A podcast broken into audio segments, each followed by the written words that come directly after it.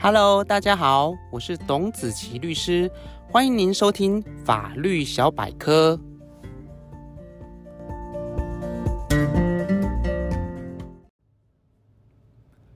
各位听众朋友，大家好，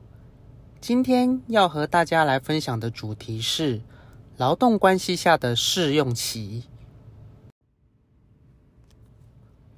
关于试用期间或试用契约，劳基法虽然没有明文的规定，但是基于一般企业雇主雇佣新进员工，仅仅会对该员工自己陈述主张的学经历做形式上的审查，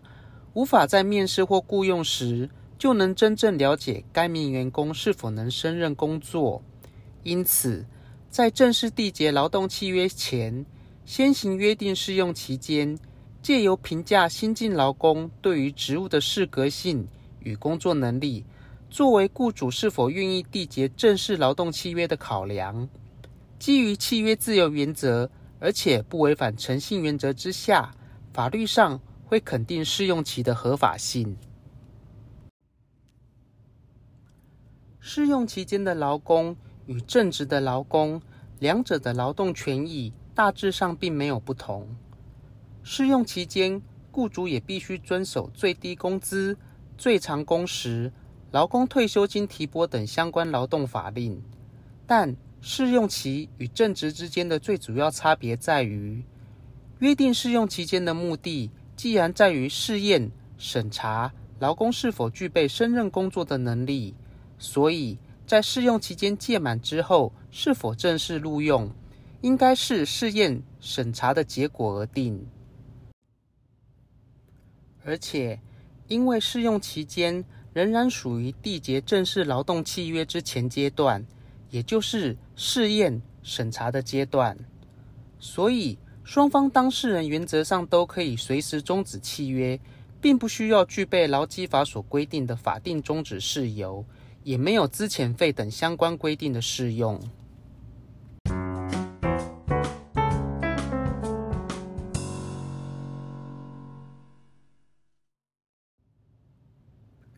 举例来说，劳工王大明应征公司资讯部门的职员，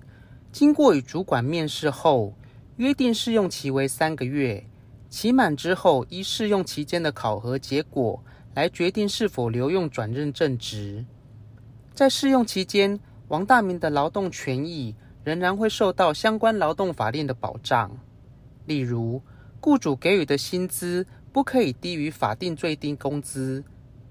如果王大明在试用期间有加班的事实，雇主也应该给予加班费，并且在试用期间，雇主也必须按王大明的薪资数额，按月为王大明提缴劳工退休金。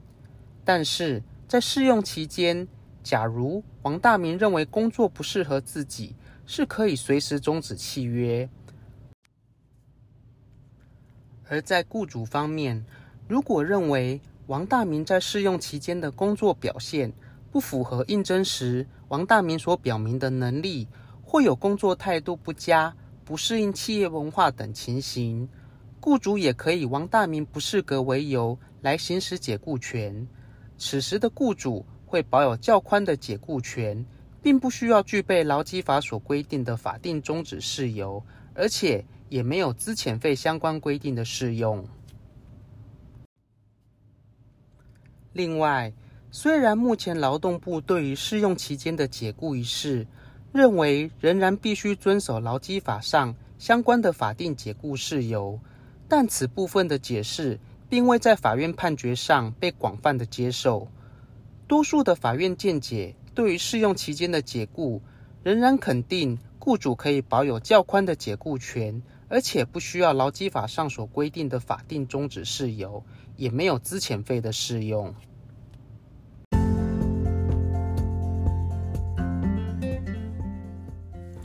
以上就是今天法律小百科的分享。